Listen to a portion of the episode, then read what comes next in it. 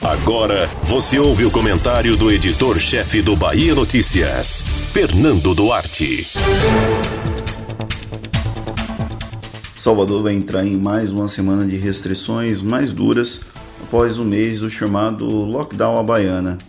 Por mais que a sociedade tenha reclamado desse fechamento de atividades, a capital baiana nunca viveu sob lockdown, no máximo sob a ameaça interminável de um, aparentemente para cumprir fins pedagógicos. Agora a cidade se prepara para flexibilizar a reabertura, mesmo que um principal índice considerado publicamente a ocupação de leitos de UTI adulto não tenha caído. Desde a semana passada havia essa perspectiva otimista do prefeito Bruno Reis. Ele sinalizou o escalonamento da reabertura, informação confirmada pouco tempo depois pela gestão municipal com indicativo de um faseamento. Era o que o empresariado, do micro ao mega, precisava ouvir para diminuir a pressão para retomar a normalidade. Por mais que tenhamos avançado no controle de novos casos e que a vacinação tenha entrado no ritmo menos lento, estamos longe de viver sem o risco de novos fechamentos. Em julho de 2020, quando a flexibilização após a primeira onda foi iniciada, os protocolos de abertura apresentavam critérios objetivos para que o processo acontecesse gradualmente. A Prefeitura de Salvador prometeu fazê-lo ao longo dessa semana e deve ser aguardado com muita expectativa. Primeiro, porque saberemos o que vai abrir e quando vai abrir.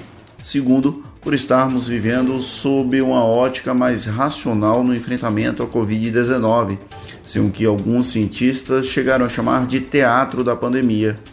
Passado mais de um ano do início da crise, estamos, ok, parte da sociedade, mas não a sua totalidade, habituados a lidar com as medidas para conviver com a normalidade possível. Por mais que estejamos avaliando o momento como otimista, é preciso manter os pés fincados no chão.